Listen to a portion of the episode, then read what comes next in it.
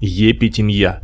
Наказания в христианской церкви бывают простенькие, типа «помолись, раскайся», бывают мощные, типа «потусы в монастыре», либо вообще отлучение от церкви, молись только за ее пределами.